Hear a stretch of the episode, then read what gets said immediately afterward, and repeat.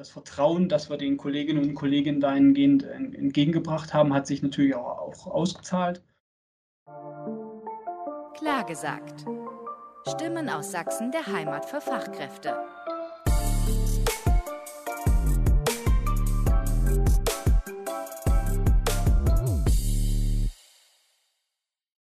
Herzlich willkommen bei unserem Format Klar gesagt. Auf unserer Reise durch Sachsen treffen wir viele Unternehmerinnen und Unternehmer und sprechen mit ihnen über Corona und die Auswirkungen, eine Pandemie, die uns noch immer begleitet und äh, sicherlich noch eine Weile begleiten wird. Also wie geht es den Unternehmen in unserem Freistaat? Und dafür treffen wir heute den Herrn Martin Hoffmann vom UKA. UKA steht für umweltgerechte Kraftanlagen. Hallo, Herr Hoffmann. Genau so ist es. Hallo, schöne Grüße nach Dresden. Hallo.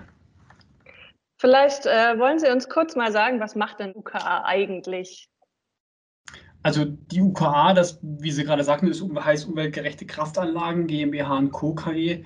Und wir sind ähm, ein, ein, ganz klassischer Energieparkentwickler. Ne? Das heißt, wir, wir planen, wir bauen, wir betreuen und betreiben Wind- und Solarparks. Und ähm, ja, damit sind wir einer der, der größten Top 3 Unternehmen hier in, in unserer Branche. Wie viele Mitarbeiter hat denn UKA dann insgesamt? Also wir haben ähm, jetzt circa 700 Mitarbeiter. Ähm, Hauptstandorte sind hier in Deutschland, aber auch in, ähm, in Übersee, sage ich mal, das heißt in den USA und wir haben auch einen Standort in, in Spanien und ähm, weitere Standorte sind im Aufbau, aber ungefähr 700 Mitarbeiter alles in allem.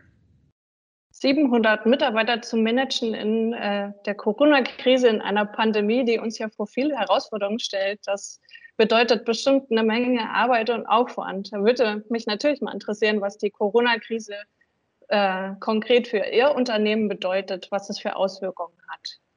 Ja, ja also klar, es ist auch an, an UKA nicht spurlos vorbeigegangen, die Pandemie.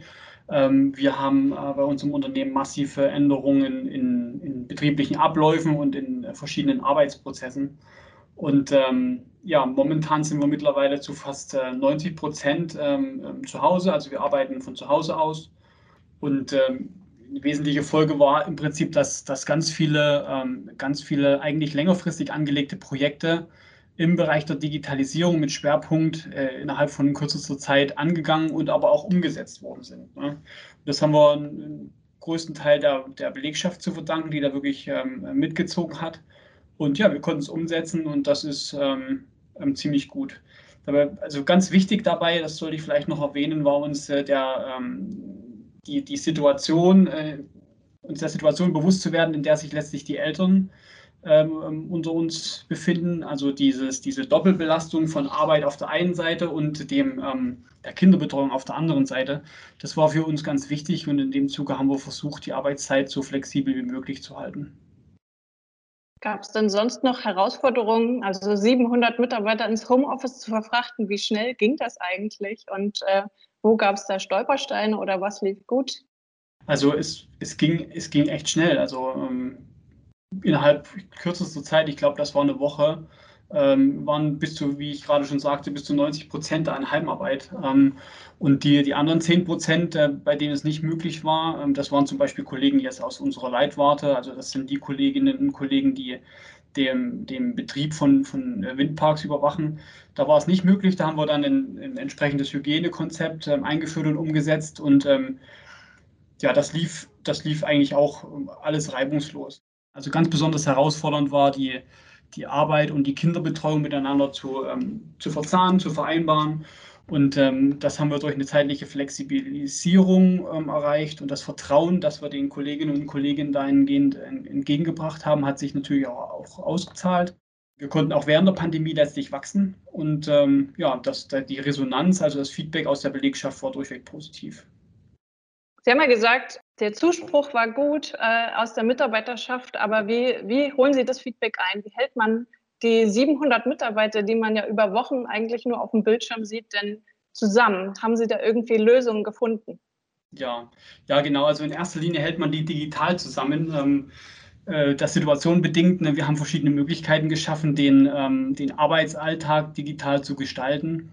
Ähm, zum Beispiel haben wir ähm, in verschiedenen Gruppen morgendliches Kaffeetrinken arrangiert. Ne? Das heißt, man, man, man, trifft sich einfach zusammen, tauscht sich aus, ähm, versucht auch ein Stück weit nicht nur über ähm, ähm, die, die Dinge aus der Arbeit zu sprechen, sondern auch ein Stück weit über Privates. Und ähm, wir haben auch so ein, so ein Café geschaffen, das kommt eigentlich auch ganz gut an, das UKA-Café. Da kann sich im Prinzip jeder Mitarbeiter, wann immer er möchte oder gerade Lust äh, und Zeit auf eine Pause, für eine Pause hat, kann da vorbeischauen und sich mit ähm, Kollegen aus, den ganzen, aus dem ganzen Unternehmen, auch also von den verschiedenen Standorten austauschen. Und ähm, ja, wir haben auch verschiedene andere Sachen ähm, einfach ins Virtuelle verlegt, wie zum Beispiel unsere Weihnachtsfeier, die war auch sehr, sehr gut, finde ich. Also war meine erste virtuelle Weihnachtsfeier, hat echt gut geklappt, hat Spaß gemacht. Und auch so andere Dinge wie zum Beispiel Mitarbeiterversammlungen und so weiter. Das wird alles äh, virtuell gemacht und ähm, ja, es klappt eigentlich ganz gut. Jede Krise hat ja auch ihre Chancen, die es mit sich bringt. Wo liegen die fürs UKA?